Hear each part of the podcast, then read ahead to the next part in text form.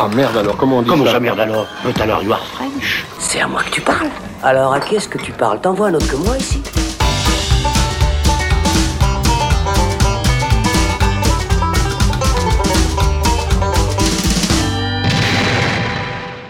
Salut, c'est Thibaut et on se retrouve dans le saloon enfin après de longues semaines d'absence. On espère qu'on vous avait manqué. En tout cas, de notre côté, on était impatients de revenir.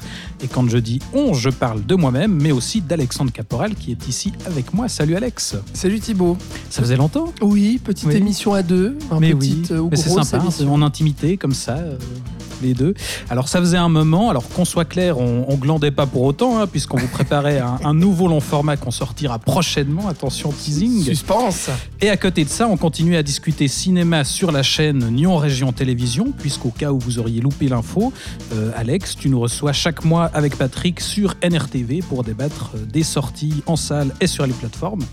Oui. Alors, l'émission est visible sur la chaîne et euh, sur YouTube. Et dans le dernier numéro, d'ailleurs, on parlait d'Aline de Valérie Lemercier, des Éternels de Marvel et de Cry Macho, le dernier Clint Eastwood. Donc, on va pas reparler de ces films dans le saloon. Non, on a on vous, suffisamment invite, dit. à, voilà, on vous invite à aller regarder l'émission pour ça.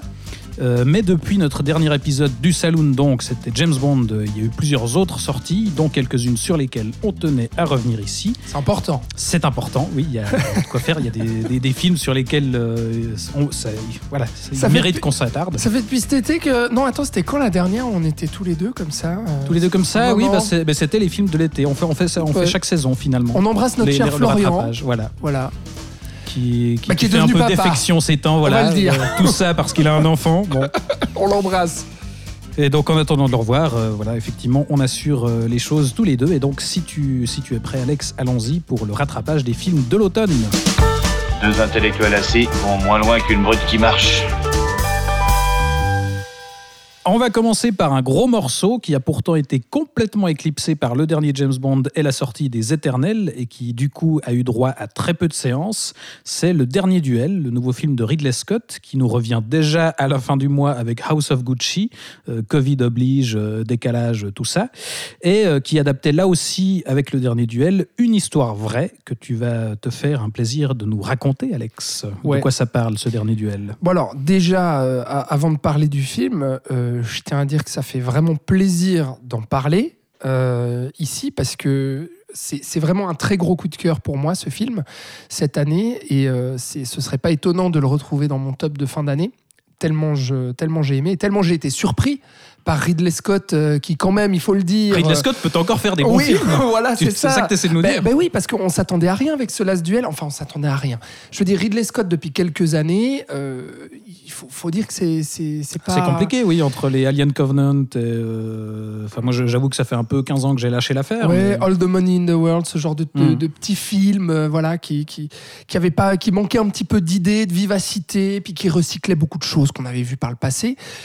Et puis là, bah, il prouve euh, Ridley Scott avec ce Last Duel, je trouve qu'il est encore debout et puis qu'à plus de à plus de 80 ans, qu'il est capable de faire encore euh, des grands films qui ont la niaque euh, et puis qui, qui qui foutent des coups de poing dans le bide, quoi. Voilà déjà simplement, euh, ça c'est la, la première chose de pourquoi c'est intéressant d'en parler. Et en plus, c'est parce que le film a fait un four au box-office, mais un four monumental. On parle quand même d'un d'un film avec un gros budget, casting quand même Matt Damon, Adam Driver, Jodie Comer, Ben Affleck et consorts. Et, et c'est euh, le nouveau euh, scénario que signent ensemble Ben Affleck et Matt Damon des années après euh, Will Hunting. Là Exactement. aussi, il y avait une certaine attente. Il y avait une certaine attente, donc gros casting, gros budget, 100 millions de dollars quand même pour ce film-là, donc qui se situe au Moyen Âge, Euh, et donc euh, résultat très très décevant parce que euh, il, rapporte à peine 26 millions de dollars euh, au box-office mondial. Donc gros échec. Le film est vraiment passé mais complètement sous les radars, alors que la critique, en tout cas ici en Europe et particulièrement en francophonie, que ce soit en France ou, ou en Suisse euh, par chez nous, a reçu quand même des critiques plutôt euh, élogieuses pour ce film-là. Par contre, bah, le, le- le public n'est clairement pas allé en salle le voir parce que Ouais, même chez nous, ça a fait un four. Et même au niveau de la programmation, moi j'avoue que j'ai eu beaucoup de peine à le voir. Enfin, j'ai mis du temps à réussir à le rattraper pour, euh, enfin, parce qu'il m'a fallu trouver Mhm. une séance euh, disponible. Quoi. Absolument.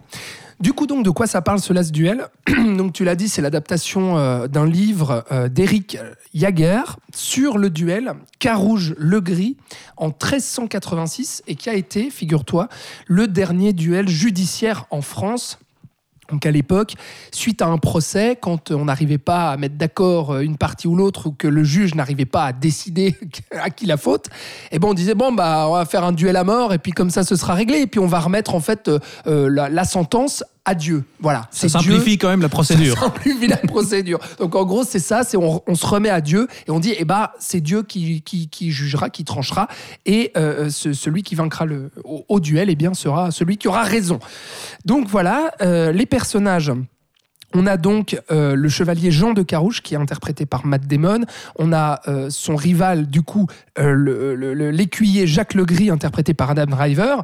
Et au centre de ça, on a l'épouse de Matt Damon qui est incarnée par Jodie Comer et qui s'appelle Marguerite de Thibauville. Et puis à côté, on a quand même le comte Pierre de d'Alençon incarné par un Ben Affleck peroxydé qui en fait des caisses et qui joue un baiser bourré sans cesse qui profite de la vie. personnage. C'est ça.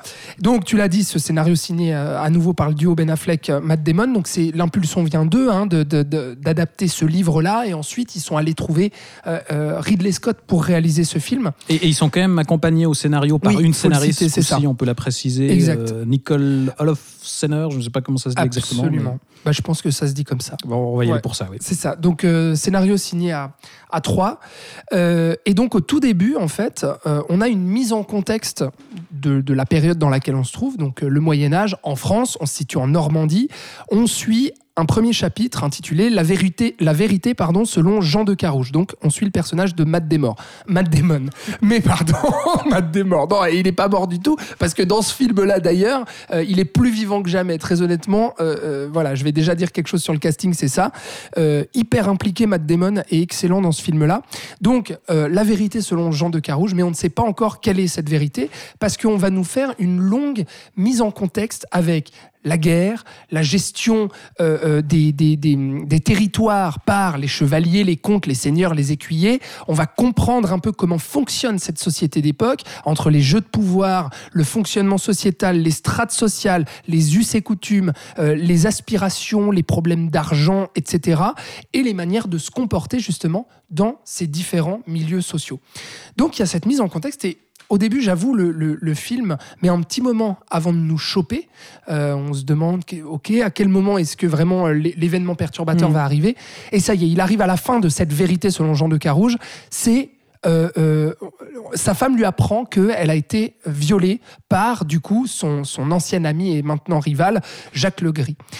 Et à partir de là, ça y est, là le film va monter crescendo et ne va plus jamais nous lâcher. Et on va suivre la vérité selon trois versions. Donc on a commencé par Jean de Carouge, ensuite Jacques Legris, et ensuite ce sera la vérité. Il nous fait ouais, une, Selon Marguerite. Rashomon, comme on dit, où voilà, on, voit un même événement selon différents points de vue. Et des Selon différents points de vue. Absolument. Et donc, à ce moment-là, ça devient, je trouve, euh, euh, brillant. Déjà, c'est très tenu, très rythmé, très tendu, euh, très cru aussi. C'est là où je disais, euh, Ridley Scott, il est vraiment debout, encore à 80 ans. Il montre qu'il peut faire des scènes de bataille qui ont de la gueule, vraiment, qui prennent aux tripes. Ah bah, font- tout ce que pour moi, euh, tout ce sur quoi il échouait pour moi dans Kingdom of Heaven, là on l'a vraiment le, Moyen Âge euh, cradingue, euh, violent, euh, Ouais. ouais, vraiment. C'est ça, il, il ménage pas du tout le spectateur, il nous fait vraiment comprendre dans quelle époque on est. On est dans ce Moyen Âge qui est cruel, qui est sale, qui est vi- violent, qui est sauvage, etc. Donc ça déjà, euh, euh, il y, a, il y a beaucoup de choses là-dedans qui sont très intéressantes. Dans cette mise en contexte dont j'ai parlé, c'est aussi assez passionnant de voir la manière dont il va poser les pions en fait vraiment de son histoire. Il va poser ses personnages et il va nous poser vraiment ce contexte pour nous plonger à l'intérieur et au cœur de ce Moyen Âge. Et ensuite, il y a justement ces différentes versions de la vérité qui vont nous être présentées. Et là, je trouve Ridley Scott hyper habile. Euh, et je dis Ridley Scott, même si le scénario est très très bien écrit, hein, vraiment. Mais pour moi, ça tient de la mise en scène parce que ces différents points de vue et la manière dont ils vont nous être montrés. Donc, on va voir une même scène, donc euh, notamment la scène de viol, mais pas que. On va voir les scènes où euh, les, les deux chevaliers vont s'engueuler, vont se rabibocher, euh, etc., etc. Ouais, toute l'évolution de leur relation finalement. Exactement, toute l'évolution de leur relation, euh, toute l'évolution de la relation entre l'épouse de Matt Damon, puis ensuite le personnage d'Adam Driver aussi, la manière dont elle interagit avec lui, est-ce qu'elle le charme ou non Donc il y a toutes ces questions-là, et en fait, je parle de mise en scène parce que pour moi, euh, ça tient vraiment de Ridley Scott, c'est que c'est dans les détails visuels que ça nous est montré. C'est-à-dire qu'on va insister sur des petits détails, que ce soit une poignée de main, un regard, un baiser, un toucher, ce genre de choses qui varient justement selon les points de vue dans les différentes euh, vérités, les différentes euh, manières de raconter l'histoire. Ouais, bah, c'est ça que je trouve hyper intelligent justement, c'est que c'est pas un de ces films à multiples points de vue où les différentes versions vont se contredire vraiment. C'est Mhm. effectivement comme tu le dis, ça se joue sur des détails, c'est-à-dire que les, les différentes scènes qu'on va revoir d'un chapitre à l'autre, la plupart du temps elles ont exactement les mêmes dialogues, mais c'est juste effectivement dans l'intonation, dans l'interprétation ou ça. dans des événements qui se passent euh, autour que on va avoir une, une- une nuance quoi, Ouais. et qui va faire toute la différence. Tout à fait. Et sur l'interprétation, justement, parlons-en, parce que je trouve les acteurs, mais vraiment, c'était pas une blague en disant Matt Damon est plus vivant que jamais, parce que il y a un investissement, je trouve, des, quatre hein, dont j'ai parlé, et puis les acteurs secondaires aussi, mais vraiment ces quatre-là. Alors Adam Driver, il nous a prouvé, notamment cette année aussi avec le film Annette ou quoi, que c'était vraiment un des plus grands acteurs de sa génération. Mais Matt Damon, on l'a quand même vu un peu cachetonné aussi ces dernières années. Et là, mais on le sent investi corps et âme dans ce rôle-là. Jodie Comer, pour moi, c'est aussi une, une révélation. Je connaissais pas Elle- vraiment cette non plus, actrice, mais ouais, elle est euh, hallucinante effectivement. C'est ça. On l'avait vu dans quoi déjà, Jodie Alors, Comer? elle avait joué plus. dans la série Killing Eve avant, Ouais. que, que j'avais pas vu, mais euh, je sais plus dans quoi elle était apparue avant, mais ouais, c'est vrai, c'est là qu'elle éclate vraiment. Ouais. euh. Vraiment une bon, révélation. euh, elle, est- elle, est, elle est tout à fait excellente, je trouve, et notamment dans la manière dont, dont elle, comment dire, va contenir en fait toute cette souffrance liée à ce viol, tout ce qui va être montré là, et la manière dont elle va aussi, comment dire. euh, euh, parler de cette souffrance aussi à son mari en fait et puis oser aussi confronter son mari euh, en lui disant mais tu, tu crois tu crois quoi toi? Tu, tu crois que tu me rends heureuse? Tu crois que tu me protèges? Tu crois que tu es là pour moi depuis le départ? Alors qu'en fait tu, tu penses qu'à ta gueule et puis tu es plein de enfin voilà tu es, d'une vacuité sidérante comme tous les hommes euh, à cette époque là et encore aujourd'hui parce qu'il y a une, une vraie résonance je trouve contemporaine. Ouais, bien sûr. euh, il, il faut, il faut en parler aussi, euh, vraiment de, de cette ère euh, post-MeToo euh, à laquelle Hollywood est, est confronté bah, depuis les événements Harvey Weinstein, etc. en 2017. Et il y a eu énormément de films qui ont été faits là-dedans, plus ou moins subtils et même. euh, comment dire, beaucoup malheureusement ont un peu trop surligné les choses pour faire un peu des, euh, des films de procès, des films à charge contre les hommes. Et là, je trouve qu'il y a une telle force parce que on, on peut pas parler non plus de, de délicatesse ou de subtilité dans le traitement Non, c'est ça, la j'allais dire, si, si on doit peut-être reconnaître une limite Ouais. au film, moi je trouve que c'est que par instant, ça Ouais. manque peut-être un chouïa de subtilité dans la façon de d'actualiser le propos justement et de Mhm. renvoyer aux problématiques actuelles. Alors, je suis, j'ai envie de dire que je suis d'accord. Dans certaines scènes, notamment celle où euh, voilà, euh, Matt Damon est accueilli Ouais. par sa femme et qu'elle a un énorme décolleté, elle lui fait Ouais. tout un procès justement en lui disant Oui, mais comment oui, t'es habillé, euh, ouais. à quoi tu penses? Là, il- il force un petit peu trop le trait, je trouve. Mais Alors- heureusement, c'est assez rare. Mais il y, a- il y a quelques instants où, où c'est un peu trop surligné. il y a des quoi. tout petites choses, tu as raison, des petits détails comme ça, et notamment un détail assez frappant, et puis du coup as- assez dommage, et puis peut-être malhonnête, ou qui manque en tout cas de subtilité, c'est qu'on va nous montrer via des cartons, en fait on va chapitrer les trois chapitres via des, cartons euh, noirs avec juste l'écriture, la vérité selon euh, Jean de Carouge, la vérité selon Jacques Legris, et le troisième carton, la vérité se- selon euh, Marguerite, et ensuite le nom de Marguerite s'efface juste pour nous laisser la vérité. Donc sous-entendu, c'est la version de la Ça, C'est femme la vraie version, ouais. qui est la vraie version, c'est ce viol-là, etc., qui est d'une cruauté abomin- abominable euh, d'ailleurs, euh, qui va nous être montré. Par contre,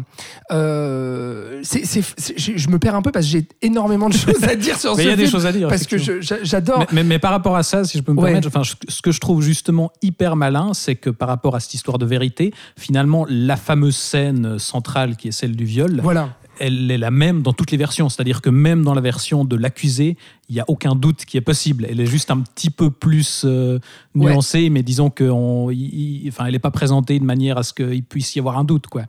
Bah, C'est, Non, finalement, c'est, alors- la même dans toutes les versions. C'est ça que je trouve intéressant. oui, alors e- exactement, c'est-à-dire qu'il n'y a pas de doute c'est simplement possible. la façon de l'interpréter au final. C'est ça, tout à fait. C'est-à-dire que oui, elle se fait violer euh, et il n'y a aucun doute là-dessus. Par contre, euh, ce qui va changer, c'est justement le regard des personnages. Parce que le viol, selon le personnage d'Adam Driver, bah oui, il l'a violé, mais il se dit, ouais, mais bon, finalement, euh, tu vois, il la laisse comme ça et puis il part en lui disant euh, euh, ne te sens pas coupable d'avoir cédé à la tentation. Voilà. On, on est amoureux, on voilà. ne pouvait pas se retenir. on pouvait pas se retenir, ma chérie.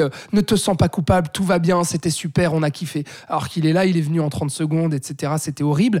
Mais le pire, c'est justement la scène de, de- de viol vécue par la femme, où là, eh ben, on insiste en fait sur le visage de la femme et comment elle, elle le subit et elle le vit. Là où justement dans la scène avec Adam Driver, il pouvait y avoir, euh, euh, on laissait un petit peu planer le doute, notamment via le regard en fait d'Adam Driver sur euh, est-ce qu'il y a un moment donné où est-ce qu'elle cherche ou pas? Est-ce qu'il y a un moment donné où elle va prendre peut-être du plaisir ou pas? On se pose à la limite quelques questions, alors que vraiment la, la- la dernière scène, euh, là, il n'y a plus aucune que- question possible. C'est d'une souffrance et c'est c'est horrible parce qu'on va vraiment avoir ce plan fixe juste sur le visage en fait de, de la femme euh, qui, se, qui, qui se fait, qui se fait violer. Donc ça, c'est horrible. Mais c'est bien qu'on se soit attardé là-dessus, mais là, où je voulais en venir sur euh, cette subtilité-là pour parler en fait de ce problème, c'est que pour moi, la subtilité, elle arrive à la fin. Et elle arrive notamment dans cette, euh, dans cette scène finale de duel, d'ailleurs, qui est donc du coup, comme j'ai dit, c'est vraiment crescendo. Tous les enjeux sont posés pour ensuite éclater réellement dans cette scène de duel qui prend une ampleur complètement dingue, une ampleur dramatique euh, sur euh, voilà ce- ce- ce- cette tension de ok quel personnage, euh, quel est le personnage qui va mourir? Et la subtilité, je trouve, à ce moment-là, c'est qu'on nous montre en fait à quel point ce duel à mort, finalement, eh bien, on nous montre à l'image que ces hommes-là ne se battent finalement que pour eux, que pour leur honneur, que pour leur foi en Dieu ou non, que pour sauver leur propre image. Alors qu'en fait, ils, ils- ils se battent quand même parce qu'il y, y a une femme Oui, qui est t'as cette meurtrie, femme au milieu, mais justement, te- vu tout ce qu'on t'a montré sur ces deux personnages avant, finalement, tu sais pas euh, qui t'espère le plus, euh, qui va gagner, quoi. Enfin, tu, tu, tu lui souhaites de, de finir avec aucun Ouais. des deux. Et on nous montre euh, euh, à la fin, à travers aussi euh, une, une cruauté, bah, la, la- la- la mise à mort euh, d'un des deux personnages. Hein, ce sera pas un spoil que de dire ça. Euh, mais euh, et, et puis l'autre, le, le vainqueur, justement, on va le montrer. On va montrer à quel point bah, la, la foule n'en a que pour lui. C'est lui le héros dans l'histoire. C'est lui, c'est génial. Ouais, super, t'as gagné le duel, etc. Et puis la femme, euh, elle est là derrière, meurtrie comme comme Oui, parce comme elle est le tout ça n'est qu'une question de, de mœurs, d'honneur. Et, et ce que je trouve assez beau aussi, c'est que au-delà du titre, il y a un vrai écho euh, au tout premier long métrage de, de Ridley Scott, Les Duellistes, fait. ouais. où là aussi on suivait une rivalité entre deux hommes d'armes euh, voilà, qui se croisaient au fil des guerres et, et aussi voilà, tout l'enjeu entre les deux, c'était qu'une question d'honneur au final. Exactement. Et puis, euh, et puis d'ailleurs, il est allé tourner, euh, il me semble, sur, euh, sur des mêmes endroits en France et en Normandie que des endroits où il avait tourné à l'époque, donc dans les années 70, hein, début 70, euh, les, les duellistes. Et puis là, il est retourné sur les mêmes endroits de, tournage pour tourner ce, ce Last Duel qui, du coup, bah voilà, pour toutes les raisons que j'ai évoquées, moi, c'est, pour moi, c'est un, vraiment un, très très grand film de, de l'ère post-MeToo, du coup, et puis bah, de cette année. Voilà, bah, je crois qu'on l'aura compris, il y avait effectivement plein de choses à dire sur ce film, donc gros coup de cœur euh, pour toi. Donc on, on commence bien ce, ce rattrapage, mais pour moi aussi, ouais, non, bah, effectivement, moi, comme je te disais, j'avais, j'avais vraiment lâché l'affaire avec Ridley Scott et j'étais vaguement curieux de ce film, mais là, très belle surprise. Euh, oui, ce cinéaste a encore de, de très grandes choses à proposer, donc, euh, donc je me réjouis de House of Gucci, je, m'y- je m'y attendais pas. Moi, j'ai un peu plus je- peur, je dois avouer. Bah, comme quoi, tu vois, je- je- j'en viens à me réjouir d'un film avec Jared Leto, c'est, dire, c'est dire. C'est dire, et avec Lady Gaga, ouais. Voilà. Bon, ça sent un peu plus quand même le, le film un peu racoleur pour les Oscars et tout. Il y a euh, des risques, mais écoute, on aura du coup très prochainement l'occasion Ouais. de, de reparler de, de Ridley Scott. Tout à fait. Et euh, on va s'arrêter là pour les der- le dernier duel qu'on vous encourage donc à, à rattraper euh, si vous l'avez manqué. Et on va enchaîner sur un autre gros morceau que j'avais de mon côté rapidement évoqué dans la dernière émission de NRTV justement, mais qui méritait clairement d'être bien mieux développé. C'est Last Night in Soho, le nouveau long métrage d'Edgar Wright. Donc Edgar Wright, euh, ce cinéaste britannique à qui on doit la trilogie Cornetto, Scott Pilgrim, et qui avait enfin connu un vrai succès avec Baby Driver, dans lequel il mélangeait la comédie musicale et le film d'action. C'est un cinéaste qui a toujours travaillé sur la musicalité du montage, sur le rythme dans l'enchaînement des plans. Et là, il refait pareil en mélangeant la comédie musicale avec ce coup-ci le thriller fantastique, voire le film d'horreur. Dans cette histoire euh, qui nous fait suivre une jeune étudiante qui quitte euh, sa campagne et qui débarque à Londres pour euh, suivre des études de mode. Et bah, une fois débarquée à Londres, la nuit, elle va rêver, elle va se retrouver projetée dans les années 60, une époque qu'elle idolâtre un petit peu, notamment à travers la musique.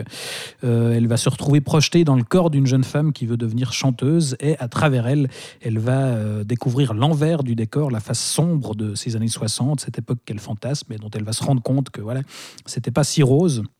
Et donc, comme toujours chez Edgar Wright, on a un film qui est bourré de références. Là, on a notamment énormément de renvois au, au giallo, donc ce, ce genre euh, de, ciné- de cinéma italien euh, qui mélange le thriller, le fantastique, avec une pointe d'érotisme, et avec des couleurs euh, qui pètent Très de vives, partout, très vives, ouais. Euh, donc on a voilà, on a plein de, de références à, à ce cinéma, notamment à Dario Argento évidemment, mais mais comme toujours chez Wright aussi, on n'est jamais, je trouve, dans la citation euh, racoleuse. Euh, voilà, à une époque où on est dans la nostalgie pure et dure et où on va référencer les années 80, les années 90. Souvenez-vous comme c'était bien machin.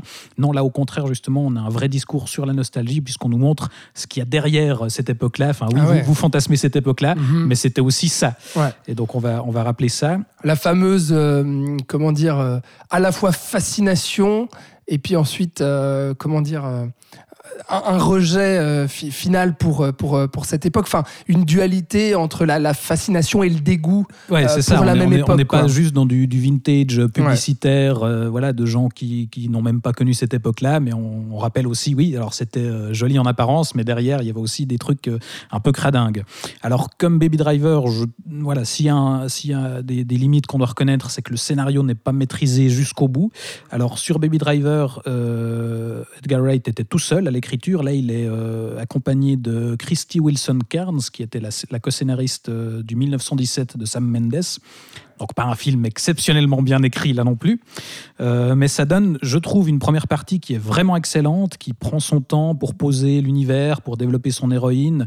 Euh, voilà cette jeune fille qui est, qui est très effacée, très discrète, qui vient de la campagne et qui débarque dans la grande ville de Londres et qui du coup est complètement déboussolée et on la suit dans cette découverte euh, d'un monde inconnu, de, et un peu hostile aussi parce qu'elle va se frotter à des, des collègues qui sont pas forcément toujours très accueillants et donc il y a un vrai truc d'apprentissage. Malheureusement, il y a une deuxième moitié qui est un peu plus bancale, avec euh, bah, au final un, un twist euh, assez prévisible et un final vraiment moins maîtrisé. Aussi un, un ou deux personnages assez problématiques, notamment ce personnage euh, du copain de l'héroïne, euh, qui là est vraiment très caricatural. Mhm. Enfin, en gros, sa, sa caractéristique principale, c'est qu'il est gentil. Donc ça en fait quelqu'un d'assez limité. Ouais. Mais euh, moi, voilà, je, je reconnais volontiers ça, mais je, je pardonne sans souci parce que bah, déjà le reste du casting est excellent. L'héroïne, elle est incarnée par euh, Thomasine Mackenzie, euh, qu'on avait vu dans Jojo Rabbit. Et qui est vraiment excellente, je trouve. Enfin, elle a une, une petite voix et, et un accent euh, voilà, qui la rend i- immédiatement attachante. Enfin, il y, a un- il y a un truc. Ah, euh, puis elle est super bien castée pour ce rôle-là. elle convient parfait, parfaitement. hein. ouais, ouais, ouais, elle a vraiment l'air de débarquer de la campagne et d'être euh, complètement paumée. Il y a- Et face à elle, euh, on a justement cette jeune fille euh, dans, la- dans laquelle son esprit se retrouve projeté, qui est là portée par Anya Taylor-Joy, donc euh, l'héroïne de Queen's Gambit, qui, qui là aussi est hyper bien castée parce qu'elle a cette espèce de d'étrangeté dans le visage, d'air un peu mystérieux qui convient parfaitement au personnage. Ouais, elle de film en film, euh, et puis enfin depuis cette série aussi euh, très populaire, euh, enfin moi je trouve qu'elle promet énormément cette actrice. Quoi. Ah bah moi j'ai, j'attendais déjà impatiemment le Ouais. Furiosa de, Ouais. de, de George Miller, mais alors en plus sachant que c'est elle Ah. qui va justement reprendre le rôle de Charlize Theron. Ouais, elle, a, elle a beaucoup de chiens, quoi, tu vois. Elle, je trouve qu'elle incarne pour, pour son jeune âge, justement, elle arrive à, à incar- à incarner euh, euh, ce genre de femme fatale, un peu, bah, notamment dans ce film, assez, assez vénéneuse et tout. euh, euh, c'est- très intéressant, je trouve, ce qu'elle qu'elle Ouais, arrive à, à effectivement, il y a à la fois une jeunesse, mais, mais, mais quelque chose l'assurance de- aussi. d'aussi, euh, ouais, qui fait beaucoup plus ancien et beaucoup plus euh, voilà, euh, noir. Quoi. Et, et, pour compléter le trio principal féminin, on a quand même Diana Rigg, euh, dont c'était le dernier rôle au cinéma puisqu'elle est décédée depuis. Donc euh, voilà, l'héroïne de Chapeau melon et bottes de cuir est évidemment euh, la meilleure James Bond girl au de l'histoire. hein, de Sa Au Majesté. service secret de Sa Majesté, effectivement. Et qui là incarne aussi un rôle. Carrément la meilleure James Bond de l'histoire. Ah oui, écoute, euh, Voilà. je, je balance ça comme ça au débeauté. Il faudrait peut-être que j'y réfléchisse, mais comme ça, ouais, j'ai l'impression que c'était en tout cas une Ah, des plus d'accord. marquantes. Donc voilà, excellent casting. Et puis surtout, parce qu'on reste chez Edgar Wright, mise en scène hallucinante. À nouveau, euh, travail sur le rythme et le montage, sur la musique, un truc qui est hyper stimulant avec ce concept de, de projection d'un esprit dans un autre corps. Il fait quelque chose d'assez fou parce qu'on a finalement la superposition de deux personnalités. Et du coup, voilà, il, il joue sur les miroirs où euh, le, Thomasine Mackenzie va se retrouver dans le reflet de d'Anya Taylor-Joy d'une scène à l'autre. Et on a euh, voilà, cette utilisation dans cette première scène où on découvre les années 60 et où euh, elle va aller euh, danser euh, dans le club Le Café de Paris, n'est-ce pas? Superbe, superbe première scène, celle-là, la, la- la première scène de, de rêve en fait et, et d'immersion dans ces années 60. Elle est d'une réussite et d'une flamboyance. C'est vraiment ce, ce moment-là, moi, bah, on était ensemble d'ailleurs au, Oui. au cinéma quand on a vu ce, ce film. Là, vraiment, je, quand je, à la fin de cette scène-là, je me suis dit. Ah putain, du cinéma au cinéma. Ça, Ah, ça ça faisait paraît con, hein. Ouais, tu vois. Et vraiment, j'ai vu cette scène, je me suis dit, c'est simple comme bonjour, mais putain, ce que c'est efficace? Et ce que ça fait du bien de voir de l'envie euh, euh, au niveau visuel, des idées comme ça, de la mise en scène, euh, de l'artisanat aussi dans la fabrication justement de cette scène de danse euh, entre, les, entre les deux corps, etc. Il y a, il y a beaucoup de choses comme ça Ouais, vraiment et, avec quoi. aussi très peu d'effets spéciaux, parce que Ouais. depuis on a vu le, le making-of euh, qui, qui a été mis en ligne, et effectivement dans cette scène de danse où voilà, le personnage d'Anya Taylor-Joy danse avec le personnage de Matt Sm- Smith, et, et d'un plan à l'autre, en fait, enfin même dans un, dans, ce- dans un seul plan, parce que c'est un plan séquence en plus, ouais. euh, les, justement les deux personnages féminins s'alternent, et c'est juste des entrées et sorties de champ où elles, Mhm. elles passent sous la caméra, elles réémergent de l'autre, et, et ça donne un ballet assez hallucinant. Puis en plus, la scène avant qu'elles arrivent dans ce club, euh, un des premiers plans, c'est voilà, un- une énorme affiche, on parlait de, de- de James- de James Ah bah Bond, mais d'Opération Tonnerre. Donc Mhm. voilà, un film qui cite Opération Tonnerre, euh, peut-il être mauvais? Je pose la question. Tu, nous, donc, la- voilà. tu nous laisses euh, réfléchir. à ça. Effectivement, moi, euh, on peut y reconnaître tous les, les soucis d'écriture qu'on Mhm. veut. Moi, ça reste vraiment, euh, point de vue euh, cinéma, une des expériences les plus stimulantes que j'ai eues cette année. Oui, bah, je te rejoins. Je te rejoins, mais je suis un peu moins enthousiaste, comme tu le sais. Parce que tu es Comme plus le embêté par les déjà. soucis d'écriture, justement. Alors, je suis un peu plus embêté par les soucis d'écriture parce que moi, au-delà de voilà tout ce qui me fascine, je pense que je l'ai déjà dit, notamment cette fascination-répulsion pour les années 60 que je trouve mais brillamment fait en fait parce que c'est intégré euh, à l'histoire, au récit et, et- et c'est pas gratuit. Il y a jamais d'artifice là-dedans. Euh, tout est tout est pensé et réfléchi pour coller justement euh, au développement de l'histoire et, et à son thriller. Thriller qui justement au final euh, vu la caractérisation aussi de certains personnages secondaires, de certains problèmes d'écriture dans la deuxième partie, notamment euh, du twist et autres, pour moi, à un moment donné, retombe un tout petit peu à plat parce que ce, ce que je vois, enfin, ce que me raconte le film finalement sur les deux héroïnes, sur euh, euh, le, suspense autour de, de cette, euh, bah, de ce, de, cette, de ce meurtre, pardon, parce que c'est ça où d'un moment Thomasy Mackenzie va, va, va essayer d'élucider un meurtre euh, commis dans les années 60 et puis du coup elle va chercher à essayer de, comprendre qui, pourquoi, comment, etc. Bah, au final ça me raconte pas grand chose je trouve euh, d'original auquel bah, Edgar Wright a pu euh, m'habituer dans ses autres films et à un moment donné au-delà de la mise en scène et de la direction artistique et puis justement de ce- ce- ce- cette fascination là pour les années 60 je retrouve une histoire finalement un petit peu banale en tout cas dans ce qu'elle me raconte. Et ça je pense que c'est lié pour moi au, plus gros problème que je vois dans le film, c'est un petit, un petit échec en fait euh, que, que j'y vois, c'est que pour moi Edgar Wright ne parvient pas suffisamment à me raconter euh, un parcours commun et une véritable dualité entre ces deux héroïnes.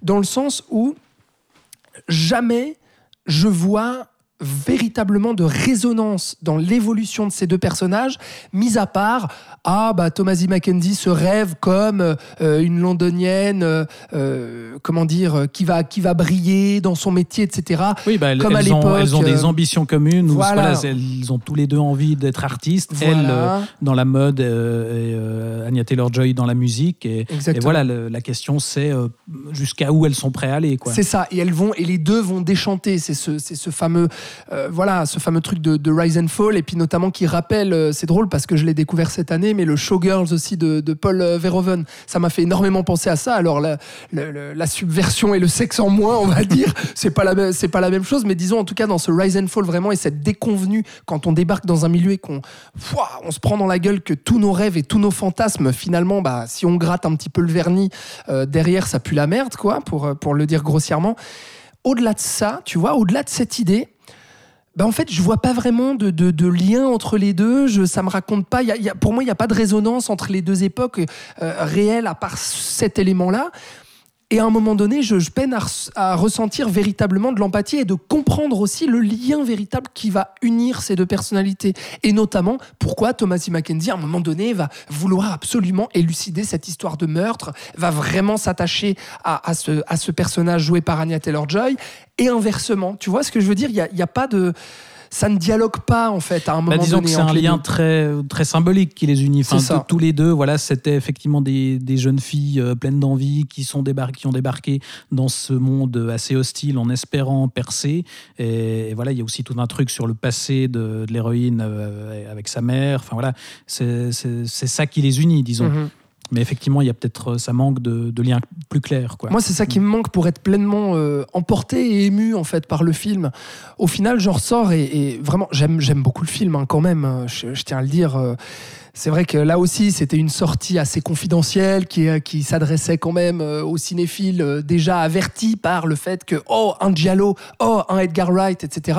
Le grand public s'en tape de ce film-là. Sûr. C'est un peu dommage Mm. parce que c'est vrai qu'il vaut véritablement le détour et puis il reste tout à fait accessible parce que Edgar Wright est un auteur déjà fascinant, un auteur à suivre et surtout un auteur qui arrive, je trouve, à faire du cinéma totalement accessible et populaire. Et on l'a vu, que ce soit avec sa trilogie Cornetto ou même Baby Driver, qui lui, pour le coup, a eu un succès populaire.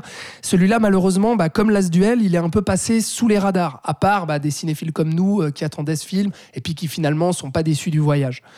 Euh, donc j'aime le film, mais voilà, euh, j'ai quand même ces limites-là qui m'empêchent de totalement décoller et de me dire ah putain j'ai vraiment pris une baffe. Et puis du coup j'ai pris une baffe au moment de la scène du café de Paris. Finalement le soufflet est un petit peu retombé par la suite. Bon, ben, on va voir si euh, le soufflet est aussi retombé sur euh, le film suivant dont on va parler. Ouais. Je sais même pas s'il a eu le temps de monter ce soufflet, C'est ça. euh, puisque alors voilà. Mais bah, c'est deux très bons films, on le dit quand même là, on a commencé Oui. par The Last Duel et Last Night in Soho. Voyez ces deux films si vous avez l'occasion, voyez-les, revoyez-les, je sais pas, mais c'est deux super films, voilà. Malgré les réserves que Ce je... qui ne va pas forcément être le cas des films suivants, puisqu'on n'a pas retenu que des films qu'on trouvait super et qu'on tenait absolument à défendre, mais aussi des films qu'on a trouvés euh, bah, assez nuls, et dont on, mais dont on trouvait quand même intéressant de, de discuter. Euh, C'est le cas du coup euh, du film dont on va parler maintenant, qui était sûrement le film de super-héros le plus attendu de l'année. Je ne parle pas de Shang-Chi, qui était euh, tout aussi oubliable que Les Éternels. Je ne sais même pas si tu l'as rattrapé. Non, toi mais- oui, tu l'as fait oui, oui, je, bah, je me suis fait hier pour te dire, bah voilà, bah, on a bien fait de pas le, le chroniquer. Euh, mais je parle du cousin dégénéré de Marvel, à Uh-huh. savoir Venom. Ouais.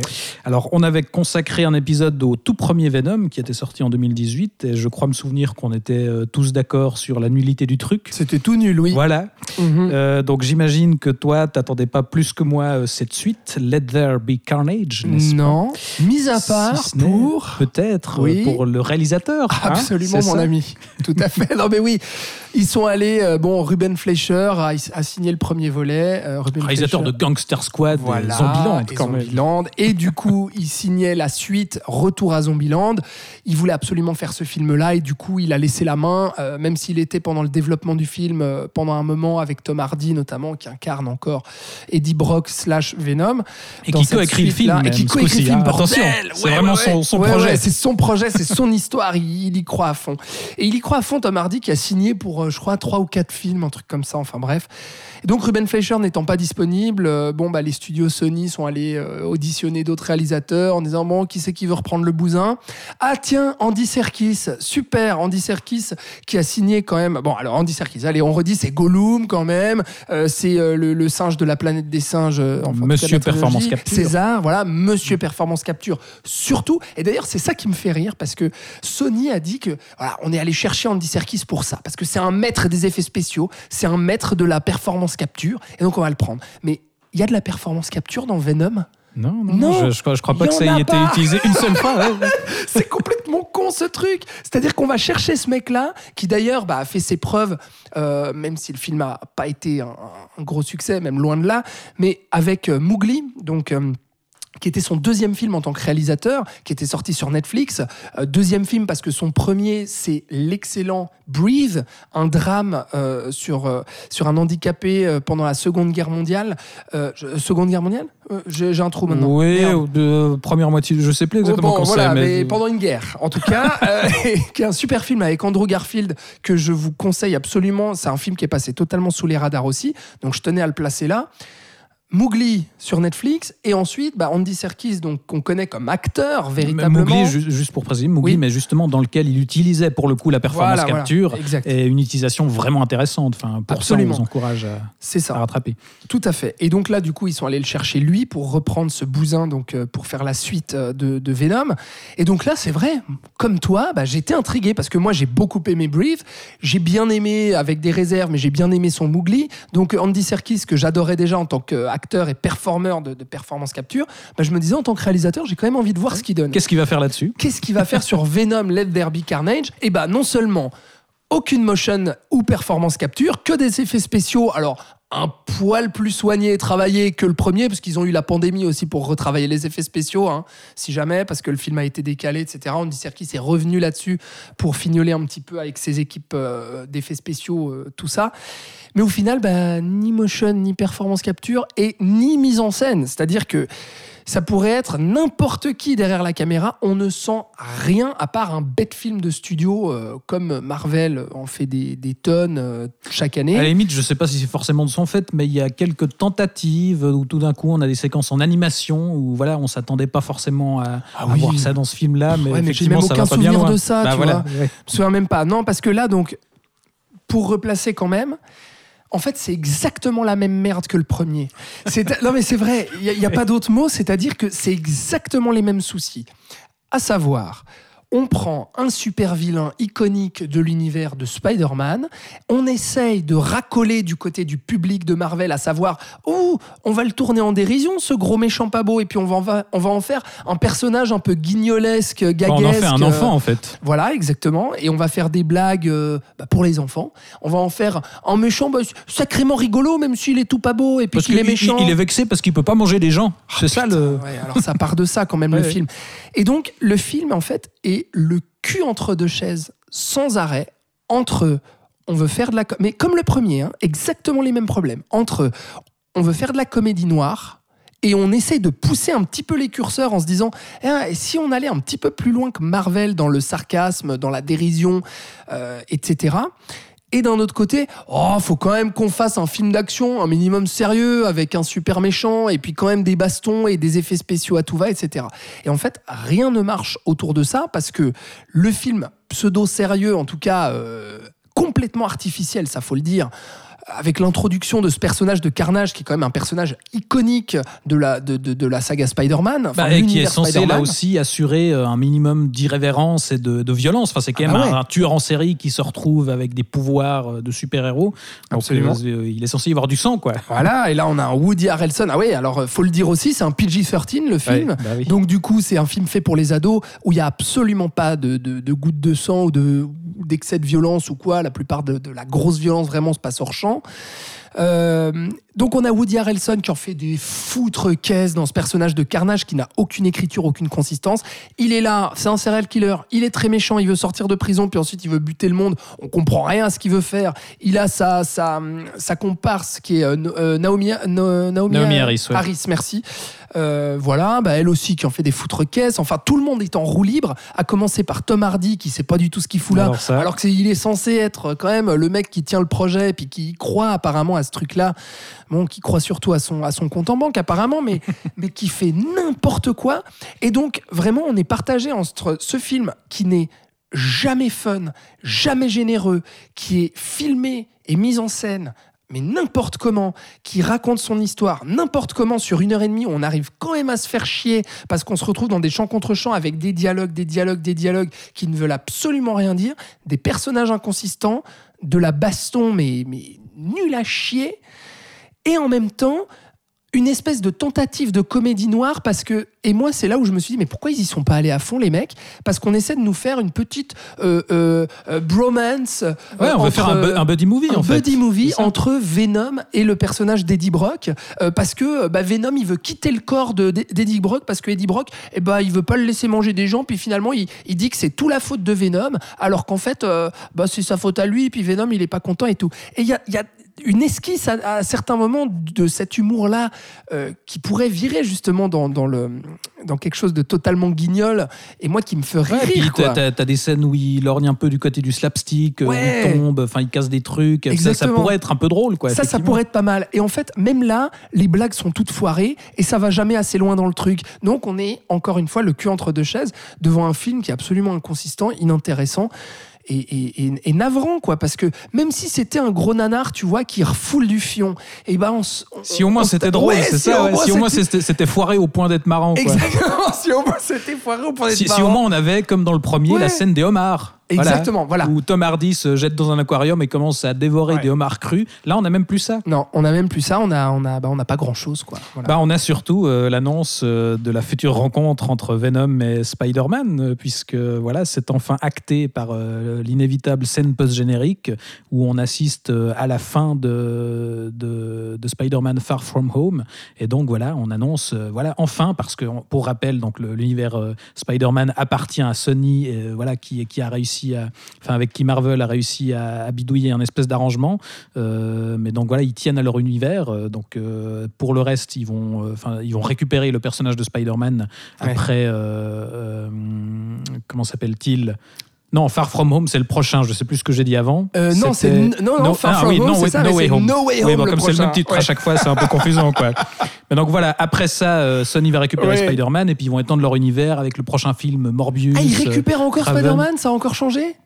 Oui, oui, bah, normalement, le, le, le prochain film, c'est censé être le dernier de Tom Holland, et puis après, voilà, ils vont ramener le bébé Encore chez fois. eux, je crois. D'accord. Super. Et Enfin, bah, ça, change tous les jours, donc peut-être que je suis plus à jour. Mais... Ah bah franchement ça, ça, ça donne envie tout ça. Ouais, ouais. Non mais bon t'es d'accord voilà. avec moi je crois que Ah j'ai oui, non, mais ouais. je, J'ai oui, tout dit. parfaitement résumé la chose. Moi aussi, j'avais cette curiosité pour Andy Serkis, mais effectivement, ça pourrait être signé pour n'importe qui, ça changerait pas grand-chose. Ouais, curiosité maso quoi. Puis, euh, puis, ouais, euh, puis euh, voilà, on n'attend pas Et grand-chose. puis alors de- quand même, euh, film, euh, donc on rappelle quand même que le premier a été un carton énorme. Ah oui. On parle de plus de 800 millions de dollars au box-office. Là, celui-là, bon, pandémie oblige, les chiffres sont moins impressionnants, mais on parle quand même d'un gros gros succès de l'année 2021. 400 millions de recettes, Ouais, de dollars de recettes. Euh, bah voilà quoi. Enfin c'est- navrant parce que ouais. Je sais pas quoi dire de plus. Non, mais quoi. effectivement, je sais pas s'il y a grand-chose à rajouter, Ouais. euh, mis à part que. euh. Bon, le Arrêtez. grand public a aussi plébiscité euh, Sans un bruit 2 cet été. C'est vrai. Donc, le grand Tout n'est public pas perdu. Ne, se, ne se trompe pas toujours. Voilà. C'est bien, c'est bien. Après, euh, on ne sait pas. Tous les spectateurs qui sont allés voir Venom n'ont pas Oui. forcément apprécié le voyage non plus. Peut-être. On l'espère. Enfin bref, euh, on va enchaîner, mais on va rester euh, dans l'horreur, littéralement, puisqu'on va parler de Halloween Kills de David Gordon Green, la suite du Halloween de 2018, qui avait la prétention de se poser en suite directe du chef-d'œuvre original de John Carpenter, donc Halloween tout court là aussi. Euh, le film matriciel du genre du slasher. Alors là aussi, on avait consacré un épisode à ce Halloween de 2018, et autant à l'époque, on pouvait être un petit peu clément et noter quelques tentatives intéressantes. il y avait des bonnes idées. Voilà, on était prêt à reconnaître euh, un ou deux trucs. Autant sur cette suite, je suis pas sûr qu'on arrive à, à C'est être chaud. aussi C'est clément. très chaud. Euh, c'est c'est assez terrible. Enfin, dès le départ, euh, moi je trouve qu'on retrouve les, les soucis de construction qu'il y avait déjà dans le premier film, mais là en pire. C'est très franchement, je pense, une des introductions les plus laborieuses que j'ai vues depuis, depuis très longtemps. Euh, voilà, on est dans un film qui, change constamment de, point de vue. On passe d'un personnage à l'autre avant d'embrayer dans cette introduction sur euh, un flashback interminable et surtout absolument inutile où on nous montre une espèce de, scène coupée euh, du film original de Carpenter où on va essayer de faire un truc un peu vintage. Voilà, on va vous montrer ce qui s'est passé pendant cette nuit mais qu'on n'a pas vu dans le premier film où on ressuscite le docteur Loomis avec un, imitateur de Donald Pleasance parfaitement nul. Qui a eu l'idée de ce flashback Alors au scénario C'est complètement pas. pété ce truc. bah, David Gordon Green, puisqu'il co-signe le Ah oui. scénario, a priori. Oui.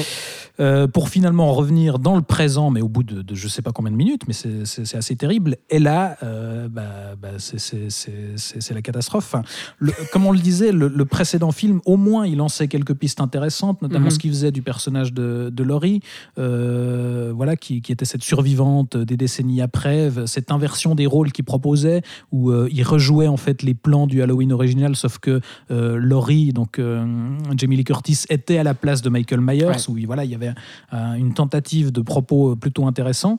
Mais ici, vraiment, il n'y a, plus- il y a plus grand-chose à raconter. Enfin, il y a, il y a un vague propos sur la violence et la paranoïa, euh, voilà, qui peut éventuellement faire écho euh, à l'Amérique actuelle, n'est-ce pas? Mais c'est tellement Ouais. caricatural et, et poussif. euh. Bah, il essaye, en fait, il essaye une chose, le film, parce que, euh, bah, effectivement, euh, ce qu'a ce qu'a tenté de faire, euh, euh, enfin, pas ce qu'a tenté, ce qu'a réussi à faire Carpenter, pardon, avec Ah oui, ce alors, fameux boogeyman, pardon, oui, oui, oui, oui. Euh, c'est que Michael Myers incarne vraiment ce, ce mal absolu, euh, vraiment, c'est cette, cette brute sauvage qui avance et qui plante du couteau, quoi, simplement.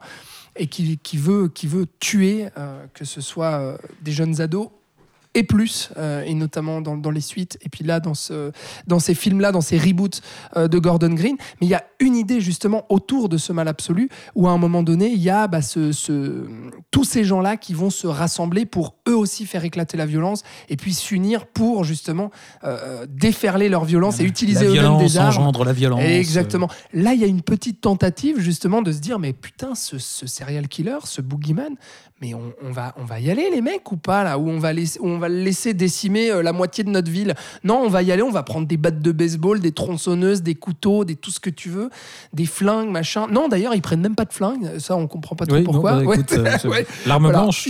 Voilà, l'arme blanche, le slasher, tout ça. Bon, ça esquisse quelque chose quand même, cette scène-là où on va justement essayer de le mettre à terre, euh, plus bas que terre, et puis où justement il y, a- il y a cette violence brute et sauvage qui éclate, et comme tu dis, la violence engendre la violence.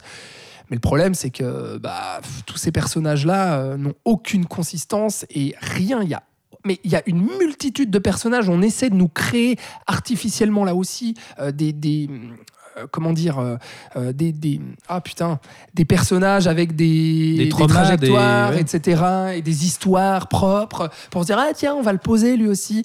Euh, Il y a rien qui y a rien qui Bah, mais fonctionne. surtout, quoi. en fait, il, il va jusqu'à ramener quasiment tous les personnages survivants du film original, Mm. euh, notamment le petit Tommy qui était le garçon que gardait euh, Laurie dans, dans le premier film. Euh, et, et on va même rechercher quelques acteurs de l'original, le shérif euh, Brackett, où on va chercher ce pauvre vieil acteur qui a rien joué de- depuis 20 ans, et puis pour le faire jouer rien. Voilà, il est là, puis voilà. Et, et- et Tommy qu'on ramène pour faire euh, n'importe quoi aussi. Enfin, ce, ce personnage n'a absolument aucun intérêt. Euh, voilà, soit on leur fait faire rien, soit on les désingue euh, sans raison. Et, et c'est assez triste si c'est ça qui fait, euh, voilà, on- si c'est une tentative d'hommage au film original, quoi. Et Jamie Lee Curtis à l'hôpital. Ah bah oui, bah c'est ça, c'est que non seulement on jongle entre, un- en- entre 1000 personnages Ouais. secondaires qui n'ont euh, aucune consistance, mais en plus, le personnage de Laurie, qui était le grand intérêt du, précédent, délaissé, ouais. elle est complètement mise de côté. Ouais, ouais. Et que ce soit Laurie, euh, sa fille, sa petite fille, etc. Tout ça, toute l'idée en fait qui était sympa euh, dans, dans ce premier film avec les- les- l'héritage justement euh, euh, féminin. Sur trois générations trois- avec voilà, la fille, la petite fille. Là, c'est complètement abandonné pour essayer de nous faire ce truc de, de comment dire, de, de violence qui éclate par la société, par le peuple qui va se regrouper autour d'un mal absolu qui, qui veut, qui veut, qui veut éradiquer, quoi. Mais, mais voilà, là, là, là-dessus, ça fonctionne pas. Et puis, est-ce qu'on parle quand même de Big John et Little John? Ah, alors ça. Ah, s'il te plaît, non, mais je te laisse nous, nous en parler. Oui, non, parce parce, que- qu'effectivement, parmi ces nombreux personnages, il y a un, un couple gay euh, qui, qui, en fait, a élu domicile dans l'ancienne maison de Michael Myers et euh, qui s'appelle donc, enfin, qui se surnomme entre eux Big John et Little John. Euh, wink, wink, clin d'œil, puisque Big John étant le, le- le surnom de, de Carpenter, mais là aussi, enfin, ces personnages n'ont n'ont aucun intérêt.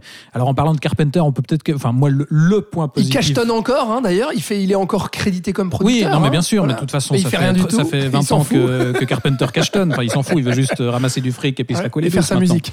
Et euh, je sais pas, peut-être peut-être qu'il a raison. Mais pour le Ouais. coup, je trouve que un des, un des vrais points positifs du film, c'est la musique. Ah, où ça là, on sent que. Non, c'est vrai, c'est vrai. c'est vrai. Mais voilà, il, il Si on doit sauver quelque non, mais chose. Carpenter est plus capable de faire des bons films aujourd'hui. Mais je, voilà, il a une carrière musicale où il sort des, des Ouais. disques et je trouve qu'il se démerde encore pas mal. Donc Non, si on doit voilà sauver les meubles, Ouais. Euh, soulignons ça. Ah, parce que le reste, c'est d'une tristesse affligeante, hein, vraiment. Ouais. Et... Pff, Moi, ça m'a ça m'a fait, ça m'a fait du mal de voir ce film. Bon, moi, j'ai j'ai pas vu, contrairement à toi, toutes les suites hein, d'Halloween. euh, Ah alors moi je me le suis, je, Ouais. je me les suis tapé. Ouais ouais. ouais donc, Voilà. alors, euh, bah, ça fait presque. Tu m'as pas donné très envie, donc je les ai pas non, rattrapés. mais pour, pour le coup, ce- ce- cette suite du Halloween de 2018, ça fait presque réévaluer euh, le Halloween 2 de Ah, carrément 1980, je sais plus quand, quand il est sorti, qui n'était pas un très bon film, Ouais, mais qui, voilà, au moins avait moins de prétention. Quoi. Je crois qu'ils veulent faire quand même une trilogie. Il y a Ah, le troisième bah, qui a- va sortir l'an prochain. Halloween non? Ends qui est prévu pour euh, 2022. Quel Oui. enfer, quoi. Donc on se réjouit.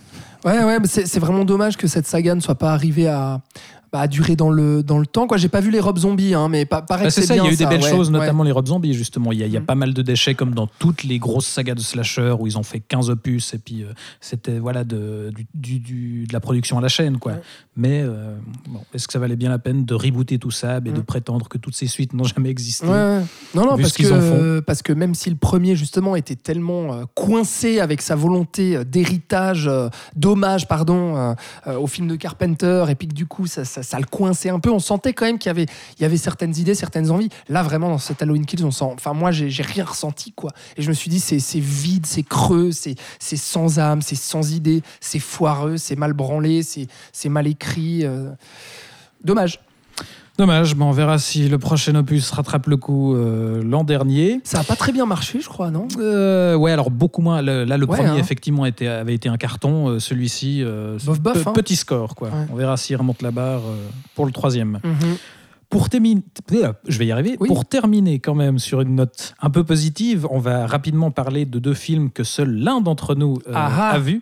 Serait-ce des Euh, recommandations, plutôt apprécié. Oui, alors je sais pas si on va aller jusque là, mais peut-être. On verra. Pas pour toi, en tout En cas. tout cas, de ton côté, oui, je crois, un film Ouais, que ouais. tu as vu toi et qui a l'air d'être euh, tout ce que Venom 2 n'est pas, à Ouais. savoir un film vraiment drôle et, Et un vraiment minimum noir. impertinent aussi. ouais. Euh, je veux parler, bien sûr, de Barbac, la nouvelle comédie de Fabrice Eboué, qui s'attaque ici à l'épineux sujet du véganisme. Mhm. Et euh, du coup, ça t'a plutôt plu, Alex? Ouais, absolument. Ben, moi, j'aime plutôt euh, Fabrice Eboué. J'ai vu, j'ai vu ces films euh, Casse départ qui étaient sur, euh, sur l'esclavage. Il y a eu le crocodile du Botswana aussi qui était sur, euh, sur l'Afrique, sur la France-Afrique. Et puis Coexister qui est ce film euh, où on crée une comédie musicale euh, avec euh, parce qu'on on surfe sur cette vague des prêtres qui chantent et donc là on va prendre un juif un, un- rabbin un imam un prêtre catholique et puis on va les faire chanter sur scène et puis là, eh ben, on a deux bouchers qui vont buter du vegan et qui vont servir la viande à leurs clients. Donc, si tu veux, euh, Fabrice Déjà, le- Eboué, un programme de, de propos tout en nuances Mais exa- et en subtilité. Exactement. Donc tu vois, l'esclavage, les religions, le véganisme. En gros, Fabrice Eboué, moi je l'aime bien pour ça. C'est que euh, déjà son humour est assez bête et con. Je sais pas si toi t'as déjà vu un peu ses, ses Je suis moins connaisseur, mais oui, oui, j'ai jamais eu l'impression d'un truc très, très fin. Quoi. Moi, j'ai jamais été un grand fan parce que, comment dire, je suis un peu partagé à chaque fois sur son humour, que par moments je trouve, euh, je trouve euh, jusqu'au boutiste, subversif, et puis ça, ça, fait du bien. Je, ris fort, je ris gras, je ris noir. Et ça fait du bien, et puis par moments, euh, je ris beauf, tu vois. C'est-à-dire qu'il y a vraiment ce truc-là. Et même dans ses films, dans tous ses films, à chaque fois, il prend ce, sujet, tu sais, voilà, de société, en se disant ah tiens, ce truc-là, ça fait polémique. Eh ben moi je le prends. Eh ben moi j'y vais. Ça, ça plaît pas trop aux gens. Eh ben moi j'y vais, je le fais. Et j'y vais à fond, tu vois. Et quitte à justement, bah, des fois, déraper un petit peu, faire des blagues un peu limites, des fois être un peu grossier, des fois faire des blagues justement à la limite de la beaufrie, quoi. Donc euh, j'ai un peu cette ambivalence avec lui, mais finalement je l'aime bien et je, je ris beaucoup devant ses films parce que je trouve que c'est un mec qui ose et qui ose tout. Et notamment dans Barbac, il ose aller vraiment jusqu'au bout de ses idées et de, vraiment de, fusiller tout le monde et même d'y aller avec ses gros doigts et avec des gros traits, de surligner, de caricaturer, euh, de, caricaturer pardon, euh, des personnages. Parce que donc, pour l'histoire de, de Barbac, Donc, euh, il joue lui-même dans son propre film, qu'il co-scénarise d'ailleurs aussi. Il joue un couple avec Marina Foïs qui est excellente parce qu'elle joue cette bouchère. Lui, il est bouché. Alors lui, il est un peu sensible. Il est proche de sa viande qui va malaxer d'ailleurs pendant cinq minutes dans une scène d'introduction où on le voit palper et malaxer de la viande avant de la servir à une cliente. C'est une scène qui est à mourir de rire. Et avec euh, sa femme, Marina Foïs, qui joue un peu la pète sec comme ça. euh, un peu, euh, comment dire, merde, j'ai- loupé, loupé le mot, sadique. Voilà. Qui est aussi assez sadique parce que figure-toi que ces deux bouchers, ils vont se faire vandaliser leur boutique par des véganes euh, euh, qui, veulent, euh, bah voilà, qui veulent saccager des boucheries, des activistes, n'est-ce pas? Et puis à un moment donné, ils vont se retrouver à, péter les plombs et puis ils vont aller jusqu'à buter un vegan. Et puis là, en fait, bah, Marina Foïs, elle, elle y prend goût parce que c'est son mari qui le bute. Puis elle va inciter son mari, qui est un peu, un peu naïf, un peu, un peu benet comme ça, et bah, à continuer à buter du vegan parce que figure-toi que le vegan, il va se retrouver à être découpé dans la salle de boucherie et puis euh, malencontreusement, il va se retrouver à la place du jambon et il va être servi aux clients qui vont dire mais c'est excellent votre jambon, vous l'avez pris d'où? Alors lui, il va réfléchir, il sait pas trop quoi dire, il va dire ouais c'est du jambon d'Iran, tu vois. Il, va- il commence à trouver une espèce d'histoire, etc. Et à ce moment-là, bah, le film part et puis euh, le but c'est de faire euh, une grosse comédie noire rigolarde. Sweeney Todd, mais sans les chansons. et- Exactement, avec un couple de Et, bouchers avec des bons acteurs. qui va exactement et qui va aller buter du vegan. Donc, si tu veux, c'est bête et con parce qu'en fait, il n'y a pas spécialement, euh, véritablement de discours politique à donner là derrière. C'est juste de se dire pourquoi on prend les véganes Ah, bah parce qu'on on voit que c'est un sujet un peu épineux, que faut pas trop y aller. Bah voilà, bah Fabrice Eboué, il y va, il le fait. Et il y va à fond, et notamment cette scène justement où il va découper euh, au hachoir le, le et puis lui va se retenir un peu. Euh, sa femme, elle, va être là. Bon, alors chérie, c'est quand qu'on retourne, c'est retourne buter du vegan, où il va y avoir ce truc de cannibalisme aussi yeah Là, il pousse les potards à fond, il y va et il arrive à être euh, suffisamment osé et dérangeant, etc. Et donc ça, ça me, ça me plaît beaucoup. Et comme euh, tu l'as compris, les deux acteurs aussi sont, sont excellents. Bah, c'est vrai que quitte à, voilà, quitte à aller dans, sur ce sujet-là et, et- et à manquer de subtilité, autant y aller à fond. Et, Exact. Et à oser aussi. Je sais pas à quel point justement il ose dans la violence aussi, parce qu'on Oui, oui, vu oui, le pitch, on s'attend aussi à un truc qui peut être un peu Ouais. gore, quoi. Bah, alors- gore, ça l'est, la violence, le sadisme, et puis il y a cette scène justement un peu enfin, dérangeante entre guillemets où vraiment on le voit découpé au hachoir. Euh, euh, là, on vire dans le dans le bis carrément Ouais. quoi. Ouais, bah, du coup, ça c'est assez euh, rare aussi de justement de voir ça. Dans, Ah bah dans la comédie une française. française, Ah quoi, ouais. attends, euh, et d'autant plus dans une comédie. Donc ça, ça fait vraiment plaisir à voir. En plus, en face d'eux, ils ont un couple d'amis, euh, c'est des, des riches euh, bourgeois parce que l'un est patron de plusieurs boucheries industrielles. Donc, si tu veux, lui, il est au milieu, le bon boucher qui veut faire sa bonne viande. Et d'un côté, on tape sur les véganes et d'un côté, on tape sur les bouchers qui font de la, de la merde industrielle, etc. Donc, du coup, il se dédouane un petit peu en se disant, vous voyez, je flingue les deux camps. Mais en fait, il en a rien à foutre de son discours politique. C'est juste, on, on pousse les curseurs à fond. Euh, et, et puis, ce boucher industriel, il est complètement dégueulasse aussi. Et puis, il est, à mourir de rire euh, dans, sa, dans beaufrie et dans sa condescendance. Et malheureusement, euh, ce n'est pas un grand film pour moi, même si j'ai pris beaucoup de plaisir à le voir. C'est que comme dans la plupart des films de Fabrice Eboué, il y a une très bonne idée, il y va à fond, et à un moment donné, j'ai l'impression que son film lui échappe un petit peu et qu'il ne sait pas trop quoi en faire. Euh, dans le sens où... passer justement cette surprise et puis ce, ce côté un peu provoquant, toutes les petites blagues qui marchent bien au début, et bah finalement il va retomber dans quelque chose, euh, il va essayer de raccrocher les wagons d'une histoire un petit peu artificielle avec d'autres personnages, etc. J'en dévoile pas trop, mais pour dire que il va lui aussi un peu se ramollir dans la vanne et il va pas aller jusqu'au bout je trouve, de ses idées et ne va pas oser, euh, euh, comment dire, même visuellement et tout, à, accomplir son idée de départ. Je sais pas si c'est très clair, mais mais il y a vraiment ce truc où au final on fait retomber un peu le soufflet et on revient dans quelque chose. Bah voilà, d'un peu plus mou, d'un peu plus convenu, d'un peu plus et puis avec des blagues aussi un peu en demi-teinte à chaque fois. Et on en ressort de là en se disant merde, si son idée de départ où il est là à découper son vegan euh, dans sa boucherie et à servir son jambon d'Iran, s'il avait réussi à tenir ça jusqu'au bout et à vraiment faire pousser les potards et puis nous servir euh, un film aussi gore et aussi euh, et aussi euh, grand guignol euh, qu'un euh, qu'un Evil Dead tu vois je sais pas pourquoi je prends cette référence mais parce que j'ai vu Evil. Dead de récemment voilà Euh, mais tu vois ce que je veux dire Ouais. Je pense qu'il aurait pu aller là-dedans. Bah, effectivement, grand si- s'il n'a pas un, un discours très précis à articuler là autour, euh, bah, c'est peut-être pas si étonnant que ça qu'en fait il n'aille pas beaucoup plus loin que le concept de base, C'est ça. qu'il n'arrive pas à le tenir justement sur, sur la durée d'un film entier. Et c'était la même chose avec Coexister, Mm. c'était la même chose, je trouve, avec Casse Départ. Mais euh, voilà, euh, mal- malgré tout, je trouve que Fabrice Eboué, dans la comédie française, moi, moi, il me fait du bien parce qu'il est là, il se dit, mais putain, euh, j'ose tout. Alors, c'est pas le truc justement du ouais, euh, le politiquement correct, blablabla. gna. Non, c'est vraiment juste, ah, il y a un truc qui, qui fait un peu réagir, il y a un truc un peu épineux, il y a un sujet qui dérange un peu. Et ben, moi, je le prends, puis j'y vais, puis je fais n'importe quoi avec, et on va bien tous se marrer, tu vois. Ouais. Et, Qui- et qui- puis. quitte euh, à pas avoir grand chose à raconter, autant être euh, voilà, joyeusement Exactement. insouciant. Quoi. Exactement. Et donc là aussi, on y va, on aborde aussi, euh, euh, comment dire, on fait des blagues sur les Noirs, on fait des blagues sur les Asiatiques, sur les Arabes, sur les femmes, sur les, sur les homosexuels, etc. Et puis, euh, allez, et puis plus on en met, plus on en met, plus euh, la choucroute va être garnie, euh, et puis, et puis, euh, et puis va être gratuite et drôle. Quoi. Voilà. Bon, donc on aura compris quand même, euh, recommandation de Oui, ta part. oui, euh, oui, oui, oui. Je pense pas qu'il figurera aux côtés du dernier duel dans ton non, classement. mais, non, non, non, effectivement. Mais, mais, euh, je, je mais ça vaut le coup de conseille, rattraper si, Toi, si t'as pas vu ses premiers, toi? Non, j'ai rien, rien vu de lui, non. non, non. Bah alors, Mais du coup, ça, conseille, ça donne quand même envie de, de ouais. rattraper par curiosité. Co- coexister, franchement, avec Jonathan Cohen qui Ouais. joue un rabbin, euh, qui chante de la comédie musicale, et puis Ramsey qui joue l'imam, etc. Ah, non, c'est Banco. ouais, c'est super. Allons-y. Et Bah, je- Guillaume de Tonquédec, Ah, en voilà. prêtre, bah oui, qui d'autre? Non, je, super. je suis hein. convaincu. Coexister, c'est top, ouais. Bah, c'est noté. Du coup, à mon tour de parler d'un film que j'ai vu étonnant. Alors, je sais pas si ce sera forcément une recommandation euh, Mm. au- autant que la tienne.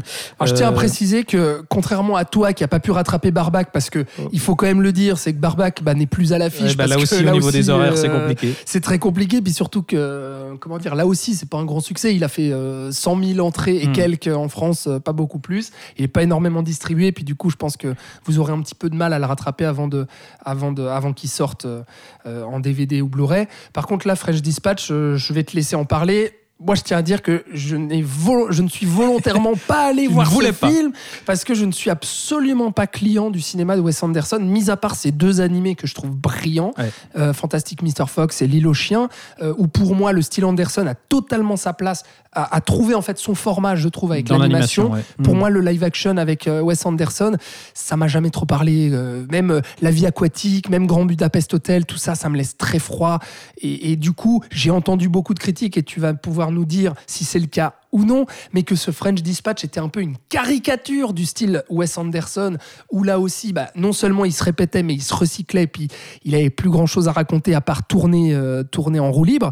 Je t'avoue que ça m'a énormément refroidi n'étant pas client du monsieur de base, donc du coup, je t'ai laissé aller le voir. Bah, c'est vrai que moi, je, je suis un peu plus client que toi. Je- J'y trouve aussi certaines limites où, euh, voilà, je trouve que surtout dernièrement, euh, son style visuel euh, a tendance à effectivement se caricaturer un peu et à prendre le pas sur, sur l'émotion et sur les personnages. Mais voilà, il y a, il y a- y a aussi des films dans sa, dans sa filmo que j'aime beaucoup. Moonrise Kingdom, par exemple, c'est c'est un film que j'aime plutôt bien. où Je trouve qu'il y a un bon équilibre entre la recherche, la recherche picturale et euh, le, le fait de raconter une histoire, tout bêtement. Le seul que j'ai pas vu, à moi. Eh bien, euh, rattrape-le à l'occasion. Mais donc, The French Dispatch, euh, voilà, euh, ce film-là qui est ce coup-ci très clairement une lettre d'amour à la France, puisque, pour rappel, Wes Anderson habite lui-même à Paris et adore la France.